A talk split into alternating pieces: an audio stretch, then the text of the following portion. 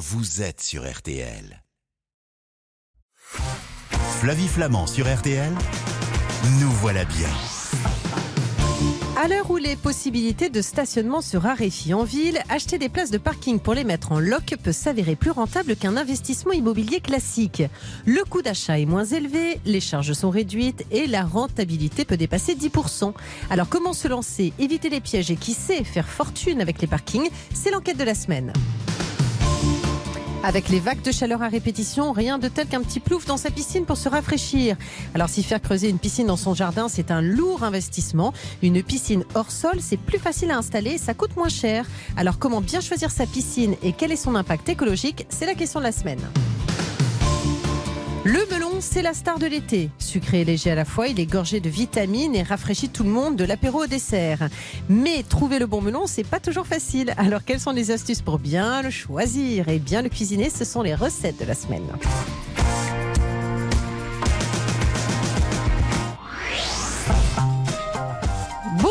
Bonjour, à toutes, bonjour à tous. Commencez le week-end en votre compagnie. Nous, on s'en réjouit. Nous voilà bien. C'est votre magazine Conso du samedi matin. Bien décidé à vous rendre la vie plus cool. Allez, c'est parti.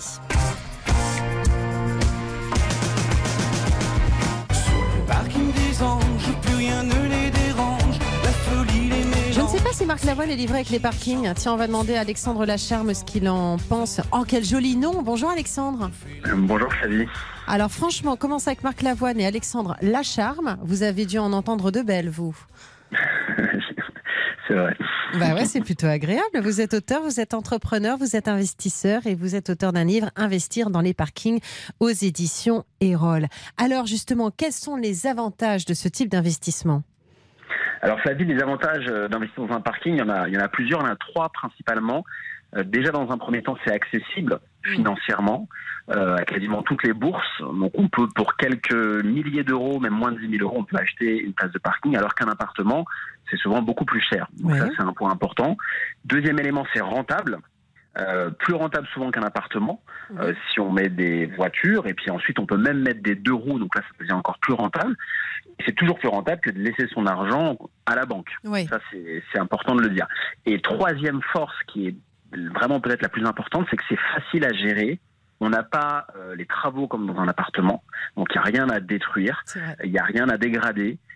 Donc c'est très simple. Si c'est un box fermé, il y a simplement la, parfois la, la, la porte d'entrée euh, à changer.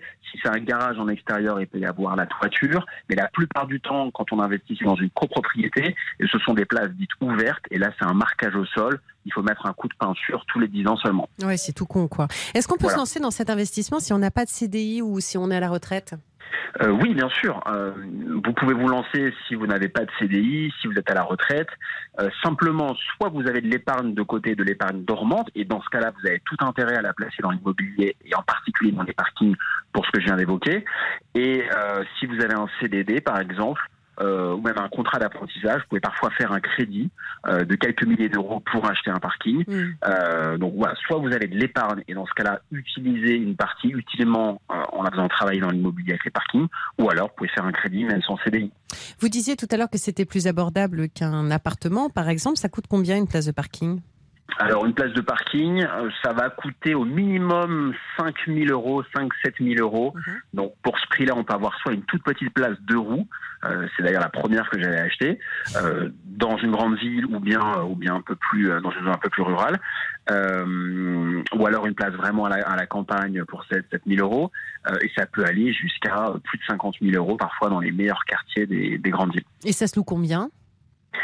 Ça se loue entre 45 euros pour un deux roues en ville euh, jusqu'à euh, 300 euros maximum euh, pour des places dans des quartiers très euh, très prisés, très prestigieux, des grandes places. Mais en moyenne, disons qu'un parking c'est une centaine d'euros en France. D'accord. Et les places de parking, euh, pour, les, pour les acheter, où est-ce qu'on peut trouver les annonces? Euh, on peut trouver les annonces sur les sites de petites annonces en ligne, Ouais. entre particuliers ou les annonces de professionnels. On peut euh, acheter des parkings aussi aux enchères. Mhm. On peut demander à son notaire. Parfois, ils ont accès euh, euh, à des, des places de parking. Euh, et puis le bouche à oreille, les gardiens d'immeubles, tout fonctionne. Et vous, vous êtes sympa parce qu'en fait, vous nous faites bénéficier de votre expérience. Parce qu'aujourd'hui, vous ne travaillez plus parce que vous, avez, vous êtes enrichi grâce au parking. Exactement. Exactement. Je partage mon expérience aujourd'hui. J'ai investi pendant 9 ans, Ouais. parallèlement à mes, mes différents jobs. Et aujourd'hui, euh, j'en vis complètement. Donc, je passe mon temps à, écrire, à entreprendre, à acheter des places, à former. Voilà. Et ben alors, comment je peux savoir si une place de parking est rentable, puisque ça l'a été pour vous, mais c'est peut-être pas gagné à tous les coups? Bah après, il faut faire un calcul de rentabilité euh, en, calcul, en, faisant les loyers, euh, les loyers annuels divisés par le coût d'acquisition, c'est-à-dire le prix de la place plus les frais de notaire. Euh, mais plus facilement, euh, il faut faire attention à plusieurs choses. C'est-à-dire qu'aujourd'hui, si la place est en copropriété, il faut regarder les charges de copropriété qui sont souvent euh, prélevées trimestriellement. Et c'est bien quand elles sont de mo- moins de 20 euros à peu près. Donc on va faire attention effectivement aux charges de copropriété. On va faire attention à l'accès. Est-ce que c'est un mont de voiture euh, ça Mhm. alourdit les charges et ça tombe en panne parfois ou est-ce que c'est une rampe large où n'importe quelle taille de voiture peut accéder? Donc, il faut faire attention à ces points-là. Ah, Vous êtes devenu un, un super pro. Dans quelle ville le rendement est-il le meilleur? Ah, tout dépend. euh, tout dépend. Il n'y a pas forcément un rendement euh, maximum. Ça dépend de l'exploitation que vous en faites. Ça dépend si vous mettez une voiture. Ça dépend si vous mettez des deux roues. Euh, je sais que toutes les grandes villes françaises sont intéressantes, même Paris. Moi, me concernant, j'ai beaucoup investi à Paris et c'est j'ai un très bon rendement. Donc, dans toutes les grandes villes, on peut on peut avoir un bon rendement, peu importe. Et comment je peux rentabiliser au maximum mon investissement? Parce que vous me parliez tout à l'heure des deux roues. Alors moi, par exemple, j'ignorais qu'il existait des parkings spécifiques euh, pour, euh, pour euh, les deux roues. Mais est-ce que je peux par, avoir- par exemple avoir une place et la louer à plusieurs deux roues? Oui, bien sûr. Ah oui Vous pouvez, vous pouvez le faire, il n'y a aucune interdiction. À partir du moment où vous n'érigez pas un mur entre les locataires, il faudrait l'accord de la copropriété. Mais à partir du moment où vous faites un simple marquage au sol euh, qui, qui peut s'enlever si besoin et qui dérange pas euh, la, la vue des autres copropriétaires, vous avez le droit, euh, en achetant une place de parking, en la louant par exemple 100 euros euh, à une voiture, vous pouvez décider de la diviser en quatre et de la louer 200 euros à quatre propriétaires de deux roues. Donc vous doublez la rentabilité. C'est d'ailleurs ce que j'ai fait. D'accord. Ah oui, c'est ce que vous avez fait. Et vous avez fait un marquage au sol dans ces cas-là pour délimiter Vous faites un marquage au sol, tout à fait. Vous mettez un, un- un coup de peinture ou Ouais, c'est bien. votre euh, propriété privée, quoi. en fait. exactement. Vous faites ce que vous voulez. Euh, on va se retrouver dans un instant. On a encore des questions à vous poser parce qu'on est tous en train de se dire dites donc, on va faire comme Alexandre Lacharme, on va essayer de faire fortune dans les parkings. Et puis après, tiens, vous vous y connaissez en piscine, vous? Pas vraiment. Ah ben voilà, donc vous voyez, vous allez peut-être pouvoir vous y coller un petit peu plus tard. Et puis on parlera également melon. Allez, à tout de suite dans, dans Nous voilà bien sur RTL. Flavie Flamand sur RTL, nous voilà bien. Flavie Flamand sur RTL, nous voilà bien. C'est la saison du melon, ma bonne dame. Ligory Lecomte va nous donner euh, plein de recettes et nous aider à bien le choisir. C'est pas toujours évident, hein. on le trouve beau et puis après il est tout fadasse. Eh bien, grâce à Ligory, on verra qu'il faut qu'il soit ferme, qu'il ait une petite queue toute verte et qu'il soit bien sucré. Euh, on parlera de piscine également avec euh, notre invité Joël Pulinx Chalet, mais pour l'heure, on s'enrichit avec les parkings. Et c'est avec vous, Alexandre Lacharme. Pardon, mais alors dès que je parle, moi, de fruits et de légumes et que je dis qu'il faut que ce soit ferme et que la petite queue soit verte, ça fait marrer tout le monde. Qu'est-ce que vous voulez que je vous dise, Alexandre Euh, Avec vous, on parle donc de parking. On a euh, réalisé pas mal de choses. C'est effectivement beaucoup plus accessible financièrement qu'un bien classique, un appartement. Ça nécessite moins d'entretien, moins de travaux, si ce n'est l'entretien d'une porte euh, une fois de temps en temps ou le marquage au sol. Et puis ça peut être rentable à tel point qu'on peut aussi louer notre place de parking, c'est-à-dire d'une voiture, pour quatre motos. Et donc dans ces cas-là, euh, voir euh, euh, doubler peut-être aussi le loyer euh, de la place de parking. Je pensais au box aussi, parce que quand on veut investir, est-ce qu'il vaut mieux une place de parking ou un box? Ah, c'est une bonne question. En fait, l'avantage du box, euh, c'est qu'on va pouvoir le louer un peu plus cher. Parce qu'effectivement, le locataire qui va louer un box, il va parfois euh, vouloir stocker un matériel. Euh, donc, on va pouvoir le louer plus cher. Ça fait comme une cave en fait. Exactement. L'inconvénient, c'est que la place va être un peu plus chère à l'achat. Mm. Euh, donc d'un côté, c'est plus cher à l'achat, mais de l'autre côté, on peut on peut peut-être louer, euh, louer un peu plus cher. En revanche, si on veut mettre plusieurs locataires, donc faire de la colocation de place en mettant des deux roues, il y aura beaucoup d'allées et venues d'ouverture et de fermeture de portes. Donc ce sera peut-être un petit peu plus fragile. Il faudra changer euh, plus régulièrement Mm. la porte. Mm. Donc c'est un choix de positionnement, mais un box, ça peut être une, une très bonne chose aussi. Ça met combien de temps en fait à devenir rentier? Moi, j'ai mis 9 ans.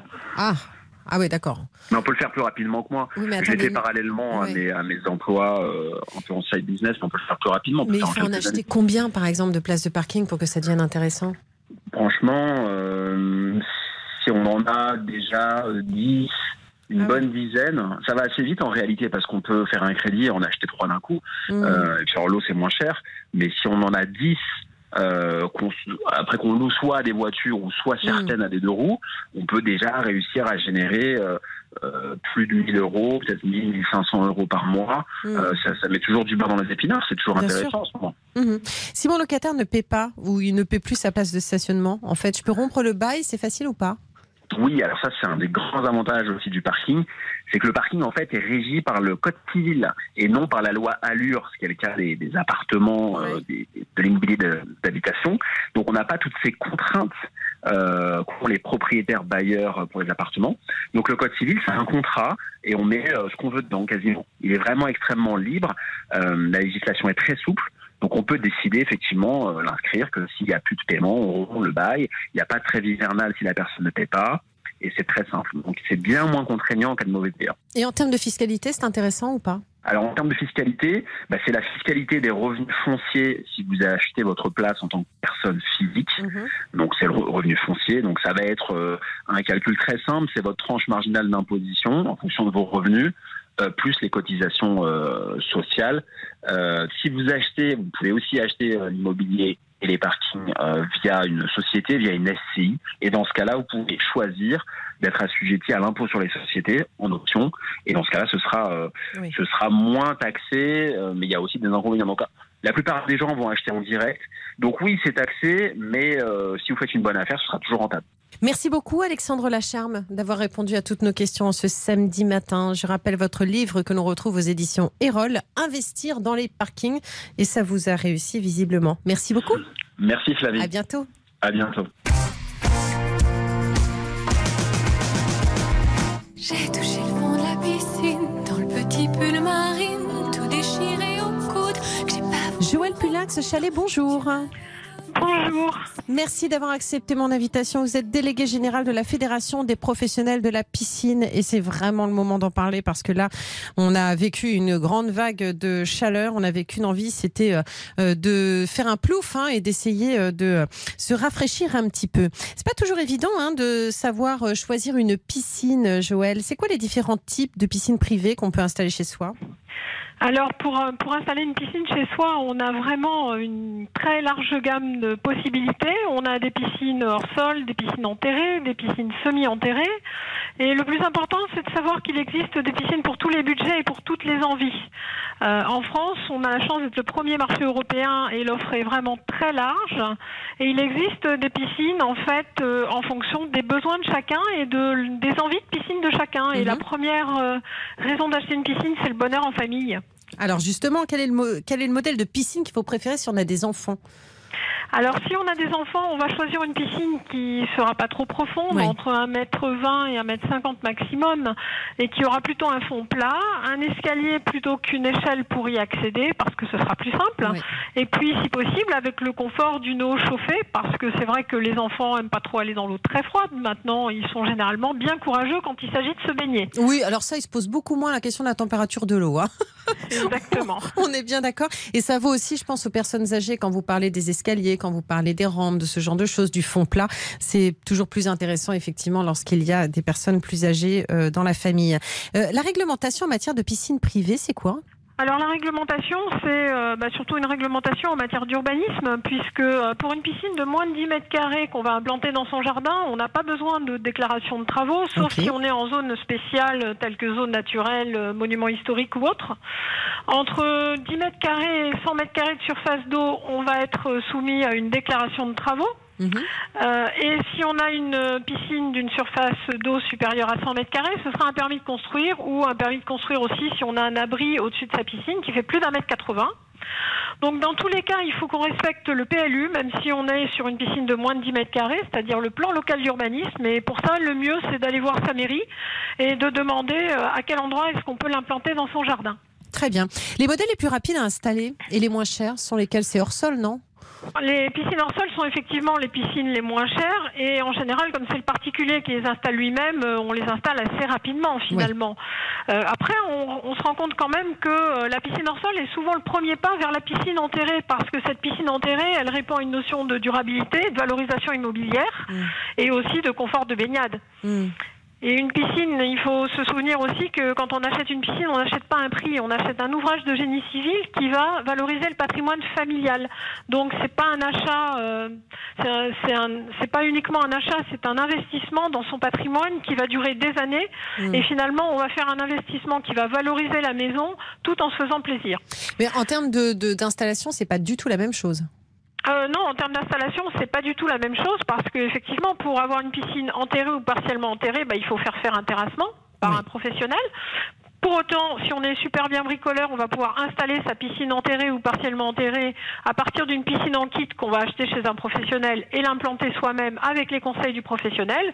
Ou si on n'est pas du tout bricoleur, bah là, on fait appel effectivement à un constructeur de piscine qui va vous livrer une piscine, ce qu'on appelle prête au bain. Alors, on va se retrouver dans un instant parce que moi, je suis prête à vous poser encore plein de questions et visiblement, vous prête à y répondre. Euh, ce sera dans un instant dans la suite de Nous voilà bien. Flavie Flamand sur RTL, nous voilà bien. Flavie Flamand sur RTL, nous voilà bien. Nous voilà bien se poursuit dans un instant. Côté cuisine, on va rejoindre les gorilles Lecomte pour savoir comment choisir et cuisiner le melon. Mais pour l'heure, on pique une tête grâce à Joël Pulinx Chalet.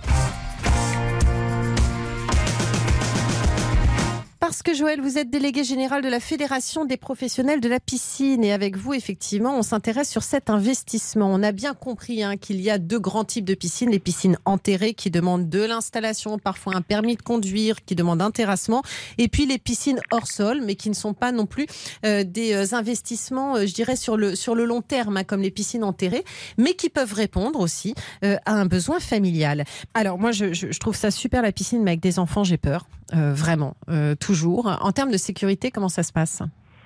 Alors, pour les piscines enterrées ou partiellement enterrées, elles sont soumises à la loi sur la sécurité des piscines et il existe quatre systèmes de protection normalisés que sont les alarmes, les barrières de piscine, les couvertures de piscine. Et là, on a le choix entre une couverture automatique, une couverture qu'on va tendre sur la margelle du bassin, euh, un filet, une couverture à barre, ou alors un abri de piscine qui peut être un abri bas, un abri haut, télescopique, etc. Donc on a quatre normes de sécurité qui existent en France, qui n'existent ailleurs, euh, d'ailleurs pas euh, ailleurs en Europe. Donc on est plutôt à la pointe par rapport à ça, mais le plus important, euh, ce qu'il faut dire, c'est que tous ces systèmes de protection ne remplaceront jamais la vigilance des adultes.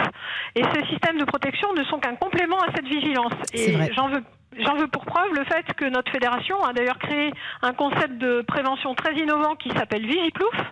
Vigiplouf, c'est quoi? C'est un dauphin super-héros avec un livre pour enfants, avec une casquette de surveillant et, avec des petits drapeaux verts et rouges. Et à partir de là, tout ce concept de prévention va aider à ce que l'enfant lui-même prenne conscience de sa propre sécurité. C'est bien. Et ça a été vraiment très accepté par la ministre des Sports avec qui on avait euh, signé un partenariat euh, l'an dernier. Et ces petits kits Vigiplouf vont euh, un petit peu envahir un peu partout en France. Mm. Et d'ailleurs, demain, on, on participe à la journée nationale de prévention des noyades. Euh, de ce fait, euh, ça permettra effectivement de faire passer la bonne parole parce que la vigilance avant tout, mais surtout, à partir du moment où on a un enfant autour de 4 ans, on regarde les vidéos du ministère des Sports et on enseigne à ces enfants l'aisance aquatique. Les parents eux-mêmes, les grands-parents peuvent enseigner cette aisance aquatique et c'est vraiment un système génial qui a été mis en place par le ministère des Sports. Donc je recommande à 100% euh, d'aider ces enfants à se développer eux-mêmes dans l'eau et en plus ils vont s'épanouir, ça va être vraiment génial. Rapidement, quelles sont les piscines qui demandent le moins d'entretien, Joël? Alors les piscines qu'on va automatiser euh, dans, dans leur traitement de l'eau, c'est-à-dire que d'abord on va utiliser un robot pour nettoyer le bassin. Ouais. Et puis, euh, on va automatiser le traitement de l'eau. Alors, le traitement de l'eau, qu'est-ce que c'est? C'est 80% de filtration et 20% de produits désinfectants. On va avoir soit un électrolyseur au sel qui va transformer le sel en chlore, soit on va mettre des galets de chlore dans le bassin, Ouais. ou alors euh, on va avoir ce qu'on appelle des pompes doseuses qui vont être automatiques. Mais c'est cher tout ça, non? Alors pas nécessairement parce que par exemple si on met un électrolyseur ça va coûter quand même un certain prix. Effectivement ça va être de 2000 euros à peu près, Ouais, 3000 ouais. euros. Mais Mmh. néanmoins on n'achètera pas de produit ensuite donc on va récupérer finalement son investissement dans les années suivantes. Ce qui coûte cher aussi, c'est de remplir la piscine la première fois. Alors la première fois, on va remplir effectivement la piscine bah, plutôt avec de l'eau du. Il n'y a pas un truc là pour euh, voilà c'est ça pour que ça coûte moins cher. Bah, c'est difficile parce que oui, on pourrait dans l'absolu prendre euh, l'eau d'un puits, euh, etc., l'eau d'une rivière, mais ce qu'il y a, c'est qu'on risque d'abîmer son revêtement. Parce qu'il faut que l'eau soit parfaitement euh, équilibrée pour qu'ensuite on n'ait pas de problème de traitement de l'eau. Mm. Et on n'est jamais certain quand on ne prend pas de l'eau du réseau. Dans l'eau du réseau, elle est déjà traitée et désinfectée avec un peu de chlore, on le sait bien, dans l'eau du robinet toujours. Donc on sait qu'on a une bonne base pour traiter son eau. À partir du moment où on a une eau qui peut contenir euh, des, des minéraux ou qui peut contenir euh, même du fer ou ce genre de choses, ça peut poser des problèmes sur le revêtement et on aura peut-être du mal à équilibrer l'eau. Donc en fait, on va perdre euh, le bénéfice de ne pas avoir payé l'eau. C'est pas l'eau qui coûte le plus cher.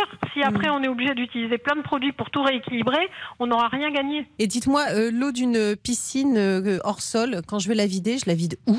Alors, on vide pas forcément euh, l'eau d'une piscine hors sol, Ah. Donc on tout la garde comme l'eau d'une piscine enterrée. Bah, le mieux, c'est quand même de la garder si on a euh, un certain cubage et autant ne pas jeter l'eau à partir du moment où on est capable de faire la même chose que dans une piscine enterrée, c'est-à-dire euh, de baisser l'eau en dessous la filtration ou de mettre des produits d'hivernage. Ok, très bien. Dernière question, ça coûte combien une bonne piscine? Alors, la Mm. moyenne de, le prix moyen d'une piscine, c'est 24 000 euros, tout équipé et prête à plonger. Ah oui. C'est-à-dire que c'est le prix moyen d'une automobile. Mais comme pour les voitures, on a des toutes petites piscines et des toutes petites voitures, et dans la même et des, des grandes piscines et des grandes voitures avec des marques prestigieuses. Et donc, ça va, on va commencer à quelques centaines d'euros pour la première euh, piscine euh, hors sol, et on peut aller jusqu'à euh, effectivement euh, des centaines de milliers d'euros sur des piscines sur mesure. Mais là, ça, ça concerne pas la majorité de la population, mais l'ensemble du marché de la piscine s'est vraiment démocratisé. Aujourd'hui, la piscine, c'est plus un produit de luxe, c'est vraiment le produit de la famille euh, avec un budget moyen qui est le budget moyen d'une automobile. Sauf que là, on investit dans son patrimoine, on perd pas la moitié du prix euh, quelques années après. Merci beaucoup, Joël Pulinx Chalet, d'avoir répondu à toutes nos questions. Voilà, Je vous en bonne prie, baignade. merci beaucoup. Et à Merci bientôt beaucoup, sur. RTL. À bientôt. Merci, au revoir.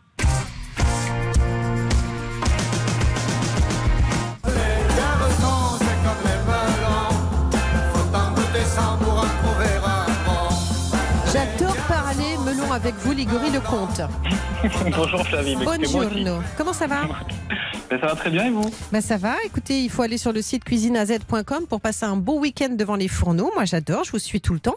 Et puis alors là maintenant on va parler du melon et je trouve ça très chouette parce qu'en fait ça y est, le melon est arrivé, euh, mais où il arrive, mais en tout cas il y a plein de choses à faire avec le melon et, on- et ça ne se mange pas que euh, euh, au dessert, euh, vous voyez, avec une, une petite cuillère. Il y a plein de trucs à faire. Au fait, ça vient d'où le melon? Alors en fait au tout début c'est originaire euh, d'Égypte. Alors alors, c'est c'est euh, c'est pas forcément un fruit, hein. c'est euh, de base Mm. c'est plutôt un légume. Mm. Et euh, donc ça explique pourquoi les Égyptiens le mangeaient avec euh, du vinaigre et du poivre. Euh, et ensuite c'est arrivé euh, en Europe petit à petit. C'était cultivé dans une résidence des papes près de alors c'est à Cantalupo, c'est près de Rome, en Italie. D'où le nom le, me- le melon euh, Cantalou Ah. euh, avec euh, cette origine de, de Mais la Cantalupo. Charente alors? Alors en fait après ça a été diffusé au reste de l'Europe, dont la France où on l'a- implanté euh, en Charente. Et puis on se l'est euh, approprié, on l'a même renommé le melon euh, charentais. Mm. Euh, et c'est devenu vraiment un, un des fruits euh, d'été préférés des Français. Mais le melon euh, charentais euh, et Cantalou, euh, c'est le même. Eh bien justement, on va en parler dans un instant, Ligori Lecomte, et vous allez nous donner plein de recettes. À tout de suite dans Nous voilà bien. Flavie Flamand sur RTL, nous voilà bien. Flavie Flamand sur RTL, nous voilà bien. Je sens vos papilles gustatives en émoi. Ça y est, l'été est là et donc la star de l'été, l'une des stars de l'été, c'est le melon. Il y en a d'autres, hein, on est d'accord, hein, Ligoré Lecomte. Il y a les tomates, euh, il y a plein de fruits euh, qui sont euh, délicieux, de légumes qui sont délicieux, mais le melon, c'est un peu la star de l'été. Ouais, c'est un petit peu ça. Bah, ça a ce côté un petit peu désaltérant euh, qui plaît à tout le monde. Puis comme vous l'avez dit, Ouais. euh, on n'est pas obligé de le mettre que au dessert. euh, Mais non, c'est on ça. peut en servir vraiment à tout moment. Bon, alors, avant de savoir comment choisir un bon melon, les bienfaits du melon sur notre santé. Alors, il est peu calorique déjà, Oui. ça faut le savoir. Donc on peut en consommer. C'est riche en minéraux et en eau, donc c'est pour ça que c'est si désaltérant et que c'est justement apprécié, notamment par les fortes chaleurs qui nous qui nous guettent. Il faut que je vous pose la question. C'est vrai que ça a un bon pouvoir laxatif, le melon? Alors, on peut se dire, Flavie, à chaque fois qu'on parle de fruits ou de légumes ensemble, je deviens un Ah peu bah, votre attends. compagnon de transit, il faut, il faut l'avouer, avec le pouvoir Parce qu'on m'a dit qu'il fallait jamais en manger deux. alors, bah, alors, alors, alors, en- encore moins 3, vous voyez Ah bah, donc c'est bien, donc c'est pas, c'est pas faux. Non, non, vraiment, c'est pas faux. 90% d'eau, en fait, les fibres qu'il contient ont une action euh, vraiment laxative. Donc voilà, on évite d'en manger. euh, vous voyez, sur, sur les en général, c'est Bah voilà, voilà. c'est ça. C'est assez facile sur les buffets d'en manger euh, euh, plusieurs tranchettes comme ça. Mais voilà, on évite de ne manger que Bah, ça. après, soyez on pas surpris. Voilà, Voilà, exactement. exactement. Bon, alors, comment est-ce que je choisis mon melon? Parce que moi, j'ai du mal à savoir s'il est sucré, s'il est fruité. C'est pas facile, je trouve. Alors, il y a, il y a trois petites choses très très faciles euh, quand vous serez devant votre étal avec tous ces melons euh, qui vous regardent. Euh, la première chose, c'est ce qu'on appelle le pécou. En fait, c'est le pédoncule que vous voyez au-dessus du melon. Ça, c'est la chose la plus importante. Il doit être craquelé en fait, Tout autour euh, avec ce petit pédoncule un petit peu craquelé. Et, euh, et, et si vous arrivez là, c'est que c'est que là il va être mûr. Ah, S'il est, euh, s'il est encore bien intégré au reste euh, de la peau, c'est que là il manque un petit peu de maturité. Donc déjà ça c'est la première chose pour le choisir.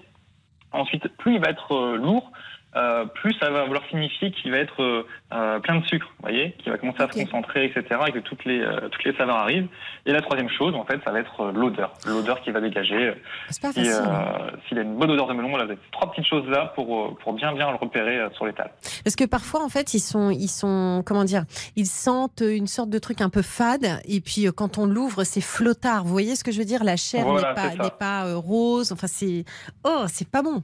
Non, non, ouais, vraiment. Bah, de toute façon, là, ouais, en fonction, de, en fonction des, euh, des variétés que vous pouvez trouver, hein, là, euh, là, on parle vraiment du, euh, Mm. du melon euh, charentais, euh, comme on le disait, hein, euh, bien vert, bien orange à cœur. Bah, là, c'est les trois choses que je vais vous donner craquelé, D'accord. lourd et qui sentent bon. Pour le faire mûrir, si par exemple je n'en ai pas un parfait là sur l'étal, Mhm. euh, mais que je veux le faire euh, mûrir à la maison, c'est possible? Alors oui, il y, a, il y a plusieurs choses que vous pouvez tester à la maison. Sou- souvent, on dit euh, pour, pour les fruits qui sont pas mûrs de les mettre à côté d'autres fruits comme les bananes. Euh, ça pourrait accélérer un petit peu la maturité. Moi, je vous conseille aussi deux autres petites choses. C'est de le mettre soit dans un, un papier craft, vous voyez, ou un petit sac à légumes. Comme ça, en fait, ça va garder les odeurs et le gaz qui se dégage du melon, Mm. qu'on appelle l'acétylène, en fait, et qui l'aide à Et, la, et la troisième chose qu'on peut faire, en fait, c'est le mettre sous une cloche. Donc pareil, ça va concentrer en fait ce gaz qui va s'échapper du melon euh, pour l'aider à mûrir. Très bien. Comment je présente mon melon quand je le mange en, je sais pas, cuit ou en salade? Il y a plusieurs façons. On ne coupe pas simplement un melon en deux, quoi. Non, non, bien sûr, on peut, on peut faire plusieurs choses. Soit, on peut tout à fait le couper en deux. Hein. Moi, moi, ce que j'adore faire, c'est les petites billes avec une cuillère à tendre parisienne. Là, Mm. Euh, j'en ai plusieurs de différentes tailles pour pour mettre dans différentes préparations. Mais on pourrait très bien aussi le couper en carpaccio, savez, en fines tranches. On pourrait faire des tagliatelles pour les euh, pour les piquer sur des brochettes, vous savez. Puis entre deux, vous mettez une petite bille de mozza ou Ouais. ou euh, ou, euh, ou, euh, autre chose. Hein. Après, on peut les couper euh, aussi, les garder entiers, mais plutôt de les couper en deux. Euh, les couper ce qu'on appelle en dents de loup. Vous voyez, en fait, vous allez con- euh, euh, continuer sur la ceinture du melon, mais vous faites des petites entailles à 45 degrés, euh, comme si vous faisiez des, euh, Bah, des comme la bouche d'Halloween, quoi, un peu. Voilà, exactement. Il fait tout le tour du melon. Vous n'avez plus qu'à enlever les petites graines, et puis à l'intérieur, on peut mettre plein de choses. Très bien. Euh, Est-ce que je dois l'acheter bio absolument? Alors, c'est toujours mieux. Euh, malheureusement, ça fait partie euh, du top 10 des, euh, des légumes dans lesquels on trouve le plus de pesticides, le melon. Donc, bah, si vous l'achetez bio, c'est toujours, c'est toujours mieux. Avec quel fromage, des poissons, je sais pas, des fruits de mer, des viandes, est-ce qu'on peut les marier? Ça se mange pas tout seul, le melon? Non, mais alors vraiment, là, après, tout- toutes les choses qui vont passer pour cet été, pour les légumes, on peut penser aux tomates, aux concombres, ça marchait très bien. Pour tout ce qui est fromage, tous les, tous, tous les fromages qu'on aime bien sortir aussi euh, sous Mm. le soleil, vous savez, la feta, la mozza, la burrata qui revient aussi à la mode. Ça, ça marche très très bien aussi avec le melon. Et puis après, vous avez les grands classiques, hein, euh, viande séchée comme le jambon, euh, le saumon fumé, ça marche très bien aussi. euh, plein Mm. d'herbes euh, qui peuvent accompagner le melon aussi. Donc, euh, donc voilà, tout- toutes ces petites choses estivales, ça marche très bien avec le melon. Bon, allez, on passe aux recettes Alors, je vais vous proposer tout d'abord euh, une petite tartelette aux chèvres frais et au melon, quelque chose que j'affectionne euh, particulièrement là. Super.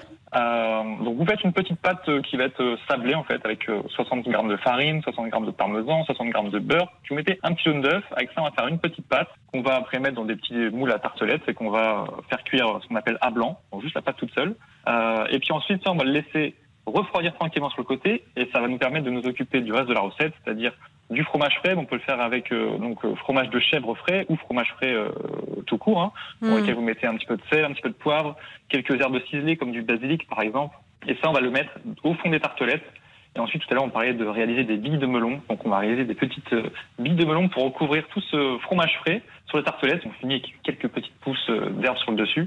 Et ça ferait une, une entrée originale qui risque d'épater vos invités. Génial. Et une autre? Alors une autre que je peux euh, vous donner, qui sera un petit peu plus euh, anti-gaspi, on va dire, pour une soupe de melon, alors que je vais servir cette fois-ci pas en dessert, mais en apéritif.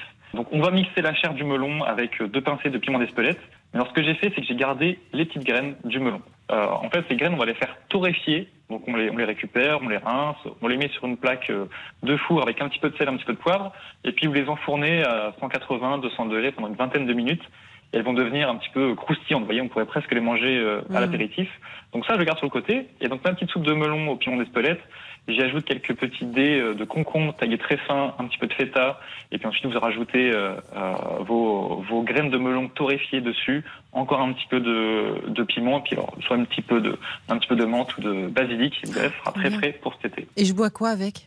Un petit rosé par exemple. ça Avec être, euh, modération. ah bah, voilà, avec modération, tout à fait. Beau, très bien. Merci beaucoup, Ligory Lecomte. Ah, ça y est, j'y suis. En été, avec vous, en train de manger du melon. C'est pas beau, ça Voilà, on a pris un coup de soleil dans quelques minutes. Ah là beau, là, ça carrément. Allez, venez, je vais vous mettre de la crème. Ligory, merci beaucoup d'avoir accepté d'être avec nous en ce samedi matin. C'est la fin de la saison. Qu'est-ce que vous voulez que je vous dise? On est tous un peu fatigués, on a envie de rigoler. Et c'était super d'être avec vous, Ligory Lecomte, ce matin. On vous retrouve sur cuisineaz.com. Je Tout vous embrasse. Merci à vous, Flavie. À bientôt. Merci, à très bientôt. Salut Ligory. Nous voilà bien touche à sa fin. Merci de nous avoir écoutés ce matin. L'émission est à retrouver en podcast sur l'appli RTL ainsi que sur tous les sites partenaires. Et puis les recettes fruitées à base de melon que vous venez d'entendre, eh bien, euh, vous pouvez les retrouver sur RTL.fr. Je vous retrouve dès lundi à 20h sur cette antenne avec Georgie. C'est le magazine qui fait revivre les grands événements de notre mémoire collective. Et nous, on se retrouve la semaine prochaine, même heure, même endroit, pour un nouveau numéro de Nous voilà bien. Juste après les infos, c'est RTL qui vous régale. Passez un très bon week-end. Je vous embrasse et à lundi. Flavie Flamand sur RTL, nous voilà bien.